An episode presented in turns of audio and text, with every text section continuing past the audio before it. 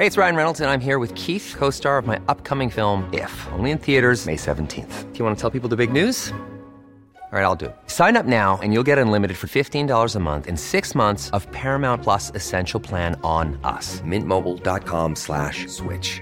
Upfront payment of $45 equivalent to $15 per month. Unlimited over 40 gigabytes per month. Face lower speeds. Videos at 480p. Active Mint customers by 531.24 get six months of Paramount Plus Essential Plan. Auto renews after six months. Offer ends May 31st, 2024. Separate Paramount Plus registration required. Terms and conditions apply if rated PG. Esto es República H. La información más importante con el punto de vista objetivo, claro y dinámico de Blanca Becerril.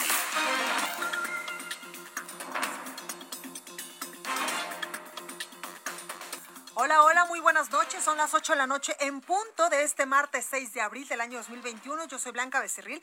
Esto es República H y yo, como todos los días, lo invito a que se quede conmigo porque en los próximos minutos le voy a dar toda la información más importante generada hasta el momento para que usted, por supuesto, esté bien informado de lo que ha pasado en las últimas horas en el territorio nacional. Por supuesto, hay información importante sobre el coronavirus. También hay muchas noticias de cómo van los candidatos, eh, pues ya en estos arranques de campaña, en los primeros días de campaña. Acuérdense que vamos a elegir a 15 gobernadores el próximo 6 de junio. También a muchísimos presidentes municipales, diputados federales que conforman evidentemente pues la Cámara de Diputados allá en San Lázaro y también alcaldías aquí en la Ciudad de México. Así que le voy a tener todos los detalles también. Pues qué se dijeron Lorenzo Córdoba, el titular del INE y también pues la secretaria de Gobernación Olga Sánchez Cordero. Le vamos a tener la información. Así que quédese conmigo. Yo soy Blanca Becerril. Esto es República H. ¿Qué parece si arrancamos ya con un resumen de noticias? En resumen, Los titulares de gobernación y del INE intercambian críticas. Lorenzo Córdoba destaca la autonomía e independencia del instituto, mientras que Olga Sánchez Cordero pide a la autoridad electoral que sea neutral ya que está en riesgo su función de árbitro. Continúa el plantón mitin de simpatizantes y seguidores de Félix Salgado Macedonio frente al INE. El diputado Gerardo Fernández Noroña pasó a visitarlos y les dijo que va a insistir en un juicio político contra los consejeros Lorenzo Córdoba y Ciro Murayama, por cierto, una caravana. El candidato a diputado federal por redes sociales progresistas, Alfredo Adame, acusó una campaña de desprestigio, escuche usted esto, en su contra, luego de que se difundiera un audio en el que el actor aseguraba que se quedaría con dinero de la campaña política y no eran tres pesos, ¿eh? El obispo emérito de, de, Catepec, en el Estado de México, Onésimo Cepeda Silva, declinó la candidatura a una diputación local por el Distrito 21 con sede en el municipio de Ecatepec, luego de que la conferencia del episcopado mexicano se desmarcara y señalara que un ministro de culto pues no puede incursionar en política, ya que primero tendría que renunciar. El Pleno de la Cámara de Diputados discutirá y votará la reforma en materia de outsourcing o subcontratación laboral el próximo martes 13 de abril. Este martes fue el último día para que los adultos mayores de 60 años y más de Iztapalapa y también de la alcaldía Gustavo Amadero acudieran a recibir la primera dosis de la vacuna Sputnik 5 contra el coronavirus, con lo que se superó la aplicación de más de 100 mil dosis en estas alcaldías del norte y oriente de la capital del país. Se reactiva la, se retracta, perdóneme, se retracta la abuelita que durante la vacunación allá en Iztapalapa denunció ser víctima de violencia por maltrato en contra de su hija y yerno, por lo que pues fueron dejados en libertad.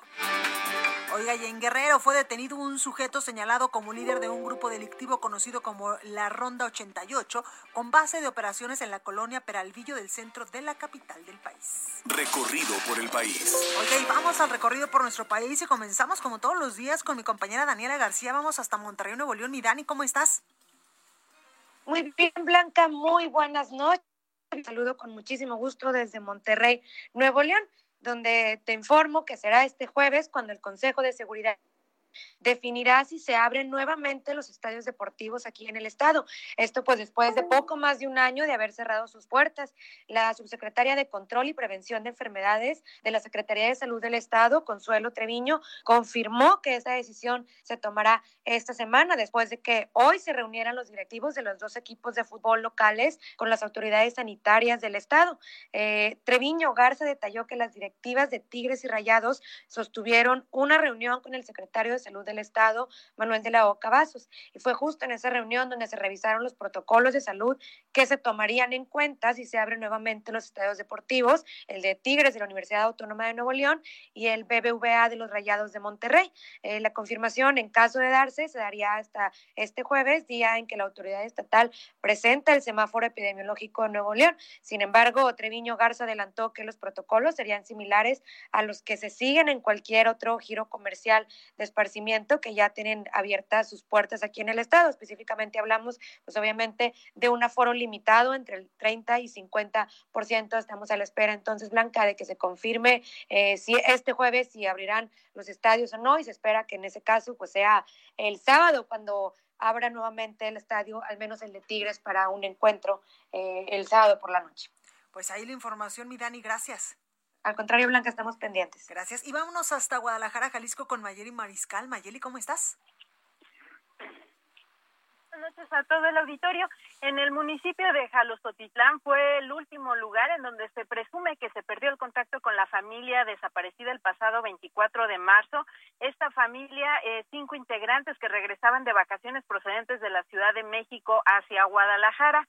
Así lo confirmó el fiscal del Estado, Gerardo Octavio Solís Gómez, en rueda de prensa el día de hoy, quien dijo que se revisan ya diversas rutas que pudo haber seguido la familia y los operativos se mantienen también en brechas y caminos, así como eh, la propia autopista. Los municipios, eh, pues donde se realizan estos trabajos son en Tepatitlán de Morelos, San Miguel el Alto, Acatic y Jalostotitlán. Han participado más de 200 elementos de diversas corporaciones, incluido el Ejército con 63 elementos operativos y 137 de la Fiscalía. Y también, eh, pues, lo que mencionaba el fiscal ya en, en otras declaraciones, es que eh, se está investigando la relación con un ataque que se tuvo el pasado 19 de marzo, en donde una persona fue agredida, esto en la calle Tizoc, en el municipio de Zapopan, y es que esta persona que fue agredida eh, trabajaba o trabaja con eh, una de las personas desaparecidas, con Virginia, hermana del jefe de familia que desapareció el 24 de marzo. En esa ocasión, ella y su hermano, ambos, rindieron declaración respecto a estos hechos eh, y se cree que, bueno, esta persona que aún se encuentra hospitalizada, Blanca, eh, vale la pena destacar, todavía no ha sido posible tomar su declaración hasta que los médicos lo permitan. Eh, podría tener alguna información y que, pues, dé luz de dónde estaría el paradero de esta familia o el motivo por el cual se da esta desaparición. Hasta ahí van las investigaciones en estos momentos. Oye, qué fuerte, Mayeli, porque normalmente, perdón, que así lo digamos, pero normalmente se secuestra a una persona, pero a una familia completa, ¿por qué sería? Así es a una familia completa y además eh, hay que recordar que son dos menores de edad, eh, una pequeña de año y medio y un menor de nueve años quienes también eh, pues están desaparecidos junto con sus padres. Pues a ver si Gerardo Octavio, el fiscal de pues de Jalisco, pronto nos dice cuál es el paradero. Ojalá en Dios esperamos que los encuentre. Ya que dices de Jalostotitlán, pues hay que rezarle a Santo Toribio Romo, que es el santo patrono también de, de los jaliscienses. Así es. Eh, seguramente habrá muchas personas que están ya elevando oraciones. Totalmente. Mayeli, muchas gracias. Excelente noche para todos. Gracias y vámonos hasta Veracruz con Juan David Castilla. Juan, ¿cómo estás? Hola, muy buenas noches. Blanca, te saludo con mucho gusto, también a todo el auditorio. Comentarte que dos sujetos a bordo de una motocicleta dispararon 20 veces contra la vivienda de Amairani Patraca García, precandidata a la presidencia municipal de Chinameca, por el Partido del Movimiento Ciudadano, donde habita con su esposo, José Antonio, José Antonio Carmona Troye, actual alcalde de esta demarcación. Los hechos ocurrieron después de las 4 de la madrugada de este martes 6 de abril en el domicilio cercano a la zona centro del municipio, ubicado en la zona sur de Veracruz, esto en la región del Sotavento, donde se registró después de estos hechos una muy fuerte movilización policiaca y, de acuerdo con los primeros reportes, los delincuentes abrieron fuego contra el portón de la vivienda y la de otro vecino, dejando los casquillos percutidos y los impactos de bala marcados. Eh, los pobladores reportaron estas detonaciones a los números de emergencia y posteriormente arribaron policías de los tres niveles de gobierno. Se observaron policías municipales, elementos de la Secretaría de Seguridad Pública, de Guardia Nacional, quienes implementaron un operativo en toda la ciudad para localizar a los responsables.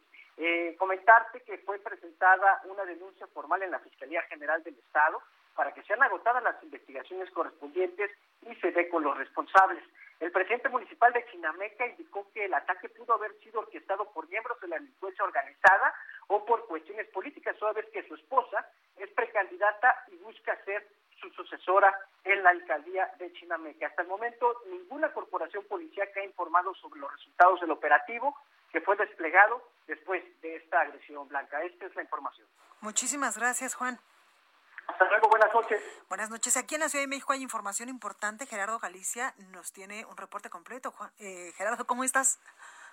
Así es, Blanca. Excelente noche, amigos del Heraldo Radio. Tenemos información para nuestros amigos que se mueven en la Ciudad de México a través del viaducto. Encontramos un viaducto realmente saturado de vehículos con un avance en algunos tramos ya aceptable a pesar de que está completamente lleno. De la zona de la calzada de Tlalpan hacia, hacia el perímetro del circuito bicentenario, la velocidad promedio está rondando los 30 o 40 kilómetros por hora, aunque está saturado, se mueve de manera aceptable el viaducto. Posible opción, el eje 4 sur, desde la avenida Congreso de la Unión hacia Churubusco, el avance es extraordinario. Para nuestros amigos que van a utilizar el eje 3 oriente del viaducto hacia la zona sur de la capital. El avance también es aceptable, solo habrá que manejar con mucha precaución y no exceder los límites de velocidad. Y por lo pronto, el reporte. Pues ahí lo tenemos. Muchísimas gracias.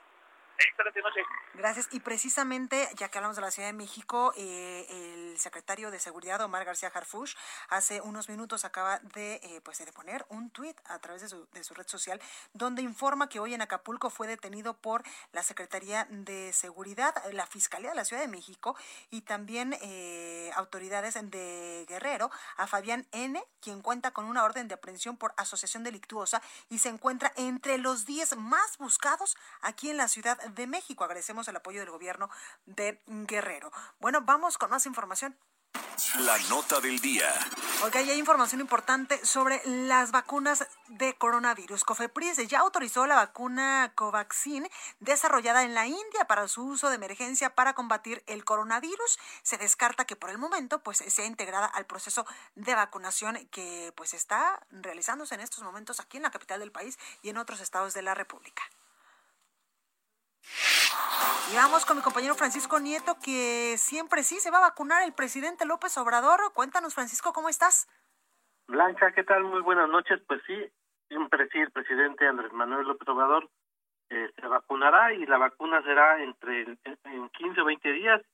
Y bueno, también el biológico que será suministrado será el de AstraZeneca. El presidente, pues, explicó que volvió a preguntarle a los médicos eh, sobre su tema, sobre su tema de esperar más días de la vacuna y bueno, dijo que para tapar, disipar dudas, eh, sobre todo para que los que tuvieron COVID como él no esperen tanto tiempo, pues va a dar el ejemplo y se va a proteger y se va a vacunar con, en, un plazo de 15 o 20 días. El mandatario agregó que su vacunación pues va a coincidir con cuando termine la vacunación de todos los adultos mayores en el país, programado para fin, finales de abril y en, en la mañanera también estuvo el, secretario eh, de Salud, Jorge Alcocer, eh, quien dijo pues que el presidente ha generado un importante eh, anticuerpos que le permite ser protegido por más tiempo, es decir, su capacidad de respuesta inmunológica es positiva, rápida y buena, y bueno, también explicó que pues el presidente ha tomado esta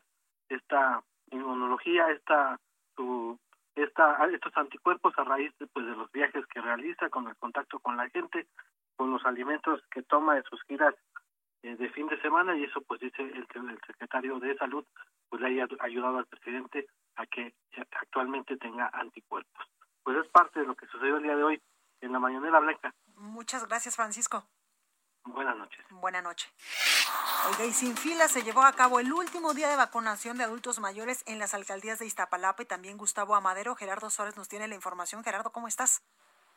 Bien, Blanca, muy buenas noches para ti y para el auditorio. Como bien señalas, hoy se cerró la vacunación de primeras dosis contra el COVID-19 en la Ciudad de México, en particular en las alcaldías de Iztapalapa y Gustavo Amadero. Hace unos minutos el gobierno de la Ciudad de México informó que se alcanzó una cobertura en toda la capital del 83% de las personas adultas mayores que se tienen registradas en la Ciudad de México, que son cerca de o poco más de 1.6 millones.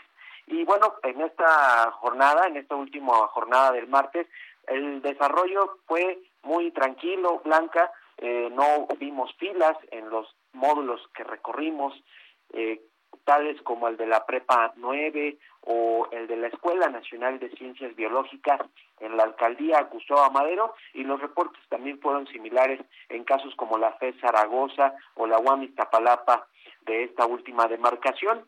Eh, comentarte que en estas dos alcaldías se utilizó la vacuna Sputnik B y la segunda dosis toca en los próximos 21 días, de acuerdo con el gobierno federal que ha establecido estos periodos.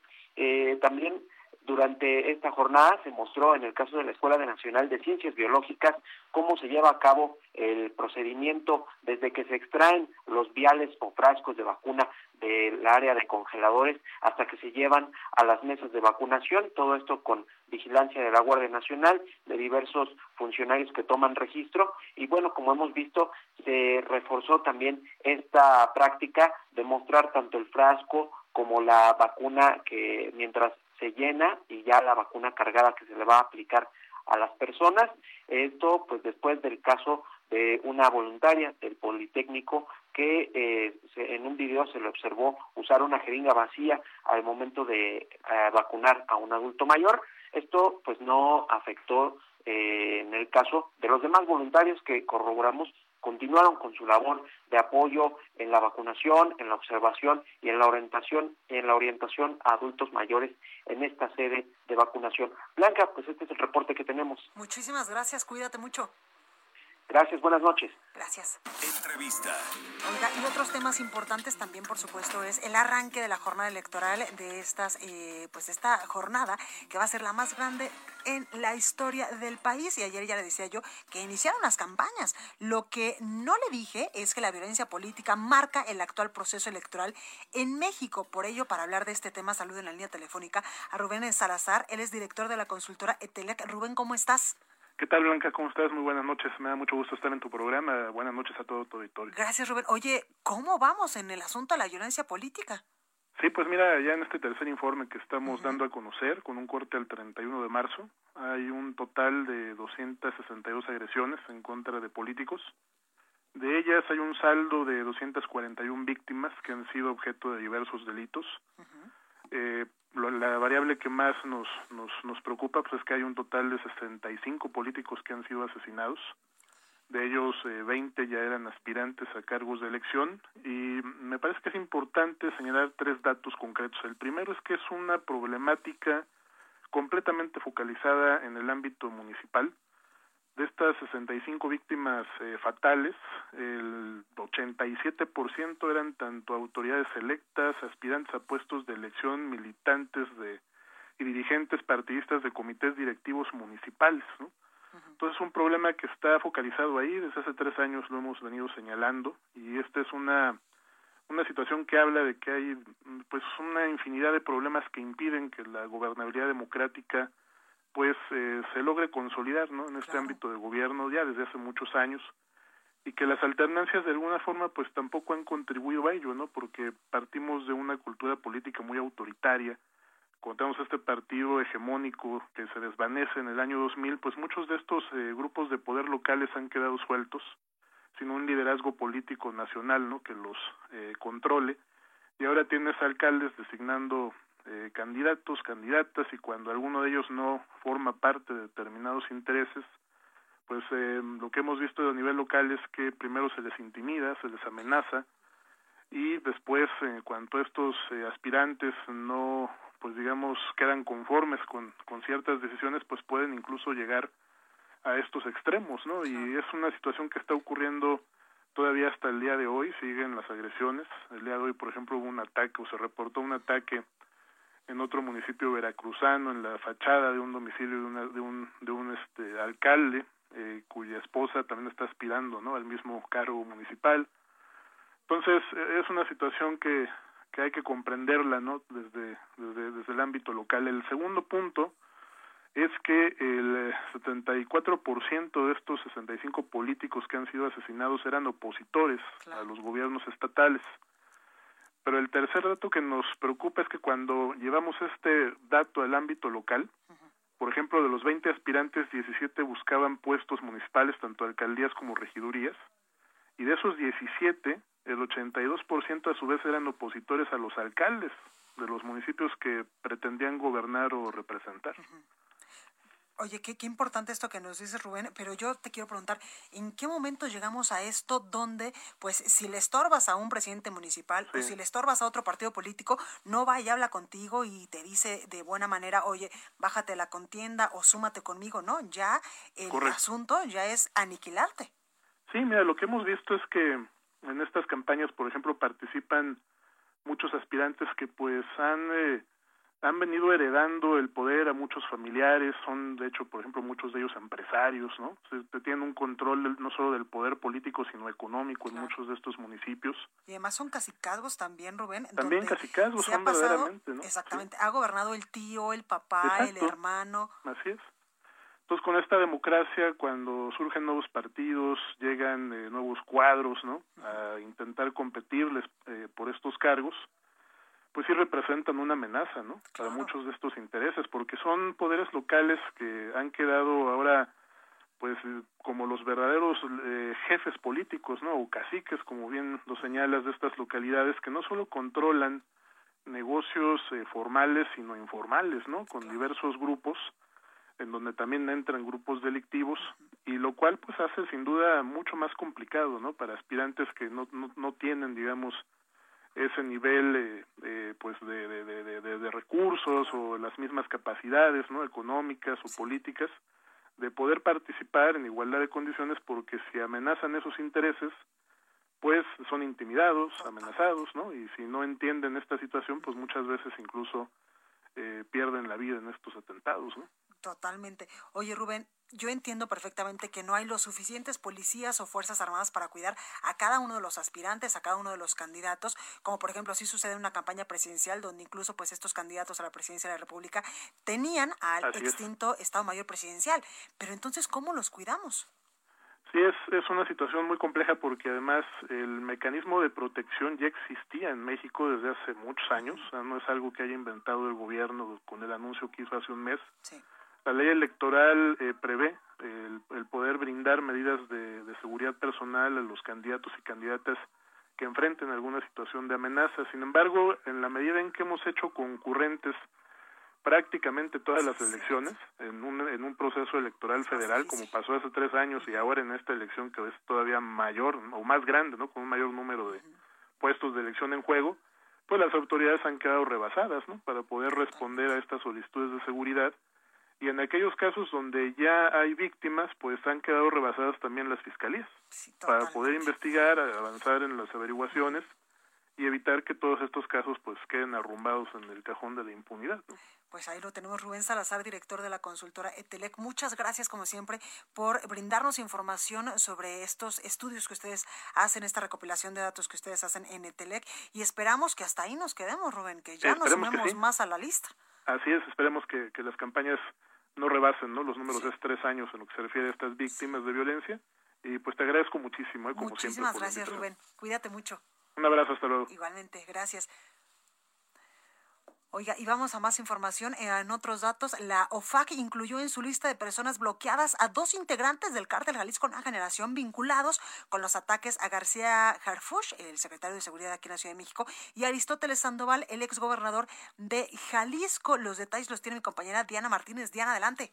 Así es, Blanca, buenas noches. Pues la Oficina de Control de Activos Extranjeros del Departamento del Tesoro de Estados Unidos identificó a Carlos Andrés Rivera Varela y a Francisco Javier Gudiño Aro como integrantes del cártel Jalisco Nueva Generación y los vinculó con el homicidio del exgobernador de Jalisco, Aristóteles Sandoval, y el atentado contra el secretario de Seguridad Ciudadana de la Ciudad de México, Omar García Harfush. De acuerdo con el Departamento del Tesoro, estas dos personas presuntamente ayudaron a orquestar asesinatos utilizando armamento de alto poder en nombre del cártel. Esta organización delictiva es identificada por las autoridades estadounidenses como responsable del tráfico de fentanilo y otras drogas hacia Estados Unidos. Rivera Varela, conocido como La Firma, y Gudiño Aro, la gallina, lideran un grupo del cártel en Puerto Vallarta que realiza ataques violentos contra rivales y funcionarios gubernamentales, según señaló el Departamento del Tesoro, al incluirlos en su lista de personas bloqueadas. Ambos integrantes del grupo delictivo son señalados por dar apoyo financiero o tecnológico y diversos servicios al cártel. Estos hombres están relacionados con Gonzalo Mendoza Gaitán, el sapo, él es jefe de plaza del cártel en Puerto Vallarta, quien desde el 17 de mayo de 2019 fue incluido también en la lista de personas bloqueadas. Las autoridades estadounidenses también identificaron al agente de viajes Alejandro Chacón Miranda eh, como facilitador de los traslados de altos mandos del cártel y sus aliados. Eh, Chacón Miranda es dueño de Dale Tours, una agencia de viajes utilizada para dar servicios a la organización delictiva. Esta empresa también fue incluida en la lista de personas bloqueadas, al igual que Agrícola Costa Alegre, cuyo dueño es, es justamente Continúa escuchando a Blanca Becerril con la información más importante de la República en República H. Regresamos. Estamos de regreso con la información más importante de la República en República H con Blanca Becerril, transmitiendo en Heraldo Radio en resumen, el precio de la gasolina rompió récord histórico al llegar a 25 pesos el litro en el caso de la Premium. El año pasado, en el mes de abril, el precio promedio de la Magna era de 15 pesos con 8 centavos.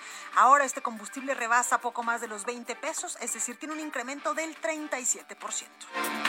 En las últimas 24 horas, México sumó 4.675 casos nuevos de coronavirus y 603 muertes, para un total de 205.002 fallecidos en lo que va de la pandemia, de acuerdo con la Secretaría de Salud.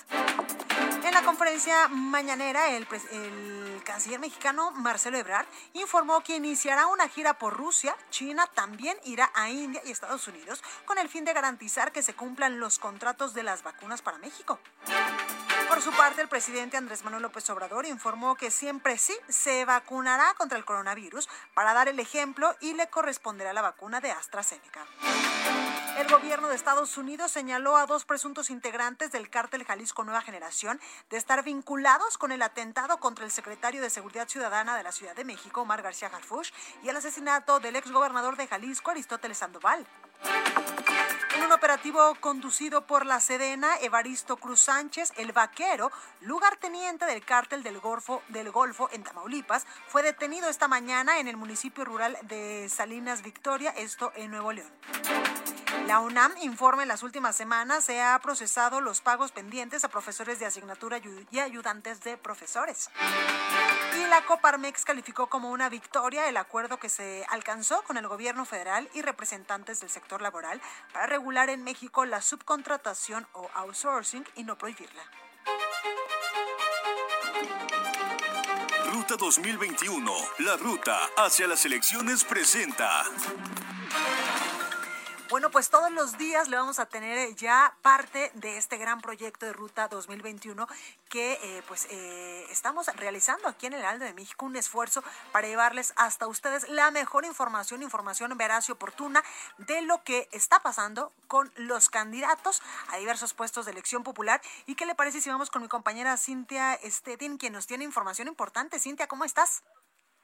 Muy buenas noches, al auditorio. Pues comentarte que el Instituto Nacional Electoral destinó un total de 12 millones 900 bueno, vamos a, a, intervenir un poco en la participación de Cintia porque usted merece la mejor calidad en el audio y vamos a tratar de retomarle unos momentitos más. Misael Zavala, lo tenemos en la línea. Misael, ¿cómo estás? Blanca, buenas noches, buenas noches al auditorio. Pues te cuento que el obispo emérito domísimo Cepeda Silva no duró ni un día como candidato de Fuerza por México a diputado local por el distrito de Catepec en el Estado de México, ya que sus aspiraciones fueron frenadas por la Iglesia Católica.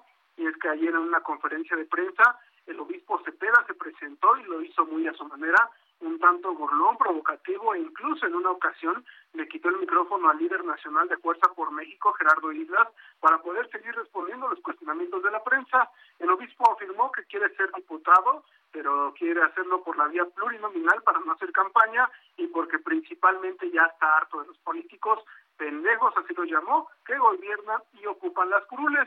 Onésimo Cepeda, quien fue obispo de la diócesis de Catepec en el periodo 1995 al 2012, durante 17 años, sostuvo que todos los políticos son ratas, todos roban algo, incluso afirmó que él espera no robar tanto como diputado. Sin embargo, Blanca, un par de horas después de que el obispo expuso sus aspiraciones como candidato a diputado local, la conferencia del episcopado mexicano frenó esas aspiraciones al emitir un comunicado en el que afirma que Onésimo Cepeda es miembro de esta conferencia como obispo emérito de la diócesis de Catepec, sin oficio eclesiástico actual y como tal está sujeto al derecho canónico vigente que entre otros puntos indica que les queda prohibido a los clérigos aceptar aquellos cargos públicos que llevan consigo una participación en el ejercicio de la potestad civil y no han de participar tampoco activamente en los partidos políticos ni en la dirección de asociaciones sindicales. Finalmente, Blanca Onésimo Cepeda tuvo que salir a decir que por el momento no se va a registrar como candidato a diputado en el Congreso mexiquense, pues prefiere seguir como obispo que ocupar una curul. Esa es la información. Muchas gracias, Misael. Gracias, Blanca. Gracias, José Ríos. ¿Tú qué información nos tienes referente al proceso electoral? ¿Cómo estás? ¿Qué tal, Blanca? Buenas noches. Te saludo con gusto a ti y al auditorio que nos escucha en el Heraldo Radio. Y pues bueno, para hacer pues un primer avance de este banderazo de las campañas de cara al próximo 6 de junio, pues recordemos que los candidatos que, que encabezan la encuesta, perdón, de opinión pública, marketing e imagen Heraldo Media Group para gobernador, pues consideraron en estas últimas horas en nuestros espacios de información que los resultados dan una sensación de aliento para afinar sus campañas. Al ser el único candidato del PAN que figura con una alta ventaja, Mauricio Curi, quien busca el gobierno de Querétaro, señaló a, a la estación del Heraldo que los números son resultado de la unión y el trabajo que este instituto político lleva dentro de la administración de Querétaro. En tanto, Marina del Pilar Ávila, la candidata de Morena PT-PBM por Baja California, explicó que su amplia ventaja también se observa de manera personal con la población y una de las vías por las que encamina su campaña.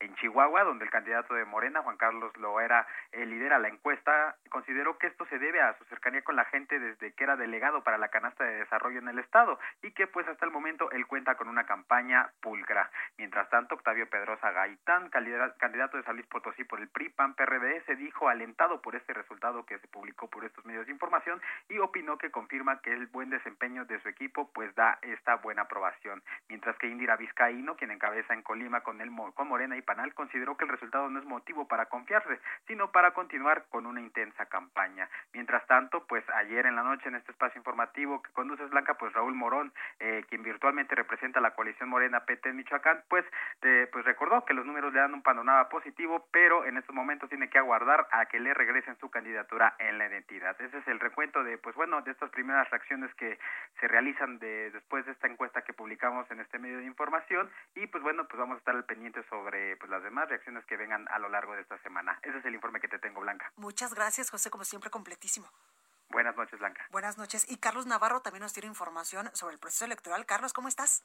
Buenas noches, Blanca. Te saludo con gusto a ti al auditorio y comentarte que la banderada de la candidatura común Juntos Haremos Historia que conforma Morena y PT en la alcaldía Cuauhtémoc, Dolores Padierna recorrió las calles de la colonia Morelos, donde anunció un plan de desarrollo integral propuesto por la comunidad. En un recorrido por el barrio Bravo de Tepito, que inició en el eje 2 Norte, Canal del Norte, y continuó por Gorostiza, Jesús Carranza, Tenochtitlan, Constancia, Santa Lucía y concluyó en Peralvillo y Carvajal, la aspirante señaló que esta colonia enfrenta uno de los mayores rezagos, tanto económicos y de pobreza, por lo que cambiará el panorama en caso de que acepten su plan de gobierno en las siguientes elecciones. Ante este panorama de altos índices de inseguridad en algunas colonias de la alcaldía Cuauhtémoc, dio a conocer la creación de la policía de proximidad como parte de una estrategia de seguridad humana.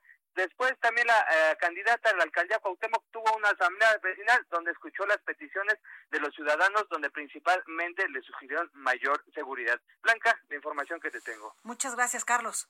Hasta luego, buenas noches. Hasta luego. Ruta 2021, la ruta hacia las elecciones presentó. Oye, vamos a otra información porque en México la vacunación va lenta, pero en Estados Unidos no, por lo que el turismo de vacunas pues contra este coronavirus comienza a ser una realidad de acuerdo con un artículo del portal Travel of Japan.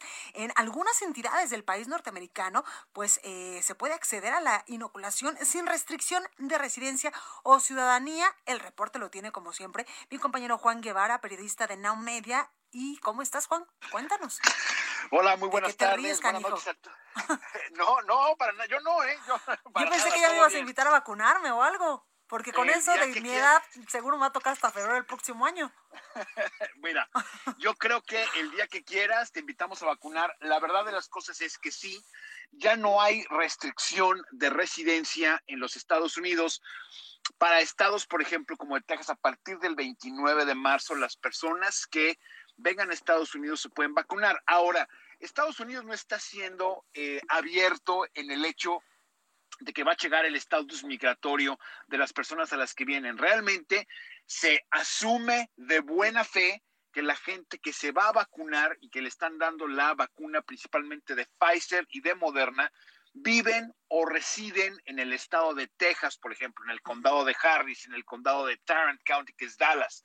Entonces, eh, no está el gobierno de estos estados verificando que realmente vivas aquí, sin embargo se asume que si vives aquí o que, o, que si te estás vacunando realmente existe la, eh, eh, la, la, buena fe, la verdad en que vives en estos estados. Ahora bien, ¿qué es lo que sucede? Existe un,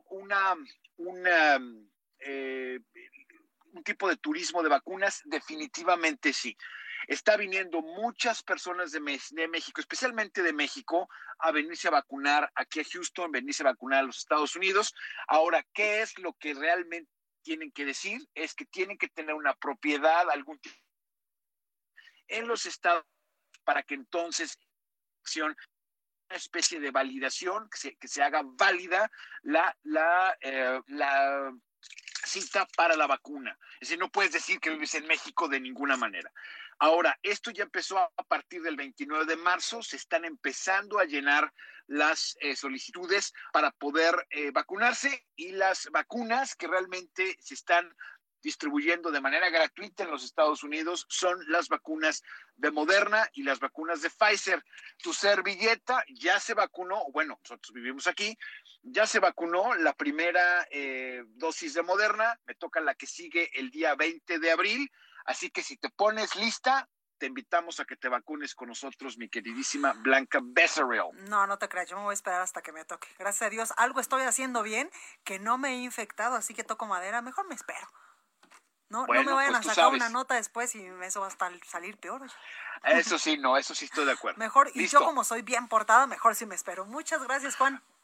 Saludos. Igualmente. Oiga, vamos con Antonio Bautista, coeditor de Estados en el Heraldo de México, para que nos dé un adelanto de que vamos a poder leer mañana. ¿Cómo estás, mi Toño? Blanca, ¿qué tal? Muy buenas noches. Te saludo a ti, los escuchas de República H aquí en el Heraldo Radio. Bueno, pues mira, eh, tenemos toda la cobertura de eh, la Ruta 2021 y como parte de ello, pues hay una parte de las elecciones que va a ser muy importante en este año, Blanca, y se trata de los jóvenes. De acuerdo con las cifras del INE, en este momento, los electores, 56.2% de ellos son personas que tienen de 18 a 29 años de edad y 7% de este universo acaba de cumplir su mayoría de edad y va a ser la primera vez que va a votar. Entonces es un voto muy importante y un voto que eh, va a pesar mucho en estas elecciones, sobre todo porque se trata de buscar la manera en que eh, se vence el abstencionismo. Tenemos los detalles mañana en la cobertura 2021 que está haciendo el Heraldo de México también. Y bueno, pues también no, no, no se queda ahí nada más la información. Tenemos una historia de una pareja que tienen 100 años, ellos nacieron en 1921 en Jalisco y pues ya recibieron su dosis. Ahora que mencionabas lo de la aplicación de la vacuna, pues ya recibieron su dosis, ellos han sobrevivido a diversas crisis sanitarias y pues mañana tenemos su historia, tienen 100 años, es una pareja, es un matrimonio, que vive en Jalisco y bueno, pues ya están vacunados y también pues esta pandemia no ha dejado que se sigan desarrollando eh, pues el trabajo que se hace en las universidades y en el caso del Estado de México, pues jóvenes de la Universidad eh, Autónoma del Estado de México pues han desarrollado córneas artificiales, están desarrollando este proyecto precisamente para ayudar a la población. Pues eh, hay que recordar que el 70% de las personas que necesitan una córnea están en lista de espera blanca y esa es la información que van a poder consultar mañana en las páginas del Heraldo de México. Pues ahí la información, mi Toño, gracias.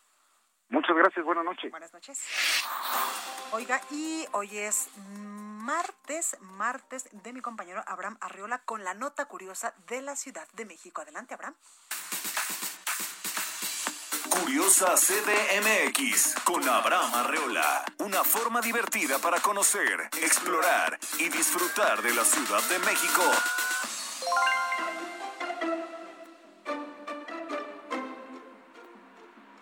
Hola y bienvenidos. Próxima estación, Barranca del Muerto. Recuerde abandonar el vagón porque es la base y no queremos pasarle un trapeador por la cara para que se salga por desobediente.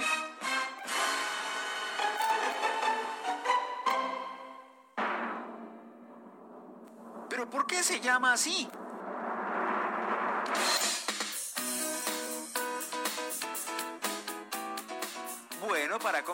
No es la única barranca que existe en esa zona. Esta y muchas otras barrancas se crearon hace 1600 años, cuando el volcán llamado Xitle tuvo un montón de erupciones, pum pum pum, aunque según un historiador la erupción fue cerca del año 76.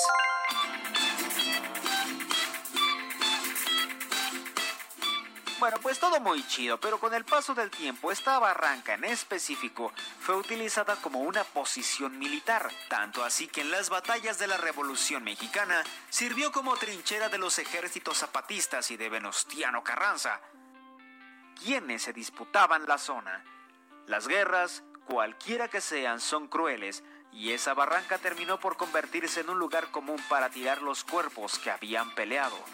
Con el paso del tiempo, efectivamente, se volvió una fosa común, un hogar de muertos. Ya no era cualquier barranca, era la barranca del muerto.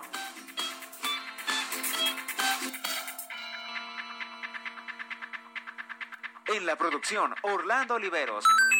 Para más contenido, búscame en YouTube como VoxLiber, donde subo audiolibros y reporteando para reportajes, etc.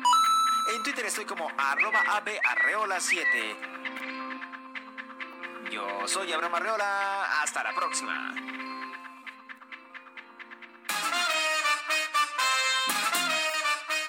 Tecnología, gadgets, redes sociales. Tecno, con Barbacoin. Ya estás, padrino. Hola, Sergio López, editor de paréntesis.com. ¿Cómo estás, ahijado? Muy bien, madrina. ¿Tú qué tal? Un saludo para ti, y para tu audiencia. Muy bien. Oye, hay información importante de tus temas porque pues ya iniciaron las campañas y con ella viene toda la ola de las fake news y de muchas cosas que suceden en la famosa guerra sucia.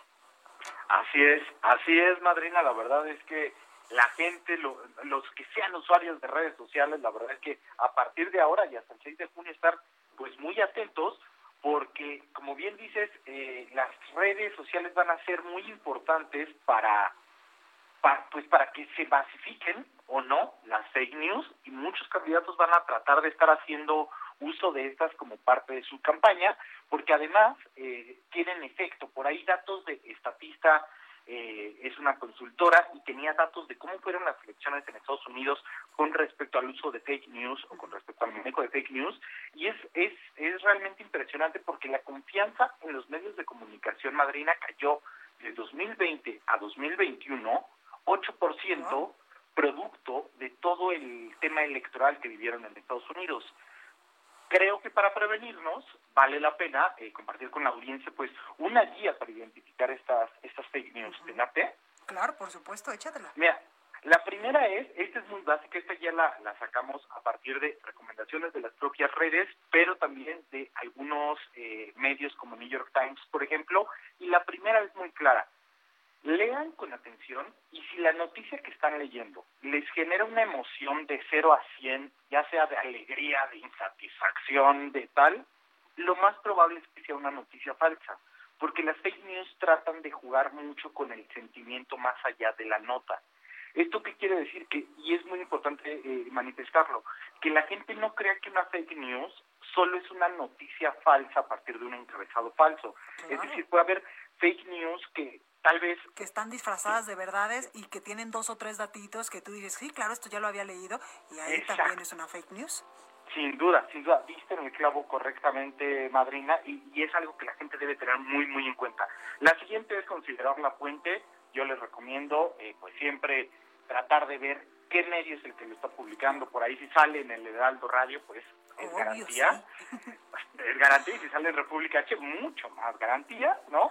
Este, revisar el sitio completo y esto podría parecer una, una niñedad o podría parecer cualquier cosa, pero en realidad es que hay muchos supuestos medios que nacen y que viven durante este tiempo electoral. Entonces tú te metes y ves la nota y la lees y todo, pero si de repente te empiezas a, navegar por el medio y picas algunos enlaces y tratas de ver si tienen biografía de los periodistas y de quién colabora y tal, muchas veces te das cuenta que detrás de ese medio no hay nadie. O bueno, si hay alguien, pero están escondidos. Entonces, revisen, revisen los sitios y además eh, traten de ver quién es el autor de la nota podrían parecer, madrina, de repente como pasos que son que están de más o que, que puede ser como tedioso estar haciendo ese doble check, pero la verdad es que por salud mental de, los propios usuarios, para no estar compartiendo datos eh, que no son reales, porque además las fake news en algunos países han acabado en tragedias realmente, este, es necesario que la gente toma y tenga en cuenta estos cuatro pasos. Leer, considerar la fuente, revisar los sitios y revisar quiénes son los autores. Eh, en Estados Unidos, se, eh, Estatista estaba, reveló que los usuarios tienen hoy en día la capacidad de identificar una fake news tres veces más rápido que hace dos o tres años. Entonces, creo que por ahí es el camino, hay que estar atentos, no hay que querernos todo lo de Internet y destacar lo que están haciendo tanto Facebook como Google como YouTube con respecto a elecciones en México. Eh, se comprometieron en tratar de estar bajando información falsa, en estar dándole datos a los usuarios eh, de manera eh, continua y estar dándoles información que les sea útil para poder ejercer el voto. Totalmente. Oye, qué importante esto que nos dices porque, como ya lo mencionábamos, hay muchas notas que parecen reales porque traen dos o tres datitos que pues ya hemos visto en otros medios, pero ahí media revolcada la nota ya es cuando le meten eh, pues las cosas que son evidentemente fakes. Y otra cosa también importante, eh, Sergio, que decías hace unos momentos, es que muchas de estas notas fake news pues eh, te mueven algún sentimiento o alguna emoción y ahí es cuando te las compras. Exacto, exacto, porque muchas veces, y esto pasa completamente, es una cosa que pasa en las redes sociales y creo que a todos todos lo hemos hecho, me confieso ser el primero, lees el encabezado. Sí, claro. Y con eso te Oye, tal político dijo, y ya te vas, ¿no? Tal vez si te metías a la nota, pues sí lo había dicho, pero en un contexto distinto, o tal vez no así. Entonces, importantísimo. Oye, Sergio, y Facebook eh, enfrenta también eh, pues una brecha de seguridad, ¿verdad? Sí, un, tema por ahí importante eh, para los usuarios. Eh, la red social ha dicho que, que estos datos que se alertó a los usuarios y alertaron a los usuarios y dieron de baja la, herramienta por la que se estaban filtrando la, información. Eh, digamos como un resumen a grandes rasgos es datos personales de 550, de 500 millones de usuarios más o menos fueron filtrados en un foro de internet. Entre los datos hay una gran variedad de información, desde números, eh, el número de identificación de la cuenta, el nombre del usuario, eh, la, ciudad o el país en el que vive. Y el tema es que entre estos 500 millones de usuarios hay 52 millones de usuarios latinos cuyos datos fueron expuestos. La red social ha recalcado que a ellos no los hackearon, que eh, digamos como que cibercriminales llegaron a esta información a través de estar utilizando una herramienta que tenía Facebook para conectar con amigos y que en 2019 cuando detectaron esto lo dieron de baja. Sin embargo, sí es importante que la gente eh, pues trate de verificar si su información o si su cuenta fue vulnerada, principalmente para avisar a otros contactos.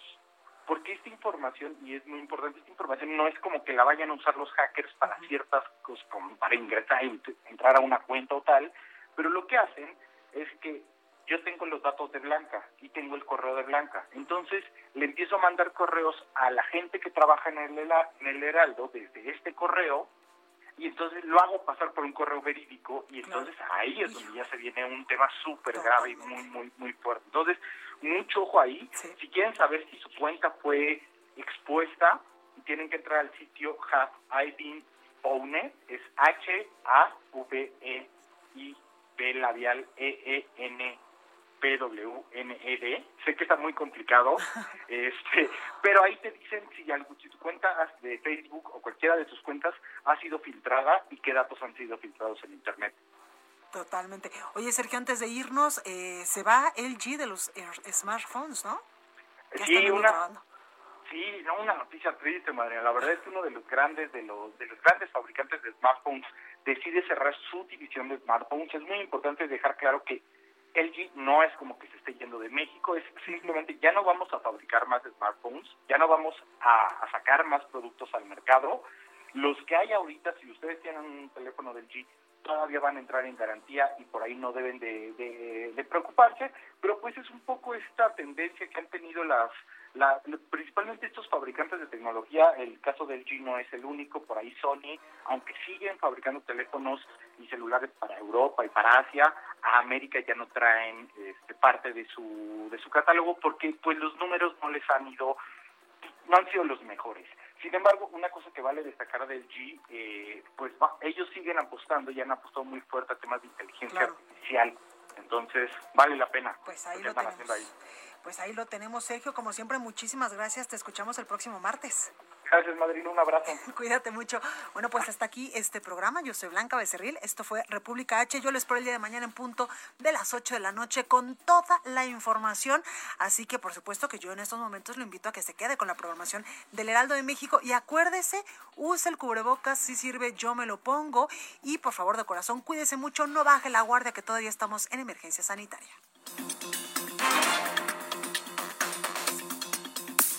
Esto fue República H, la información más importante de lo que pasa en el interior de la República, con el punto de vista objetivo, claro y dinámico de Blanca Becerril. Continúa escuchando Heraldo Radio, donde la H suena y ahora también se escucha. Una estación de Heraldo Media Group. Heraldo Radio.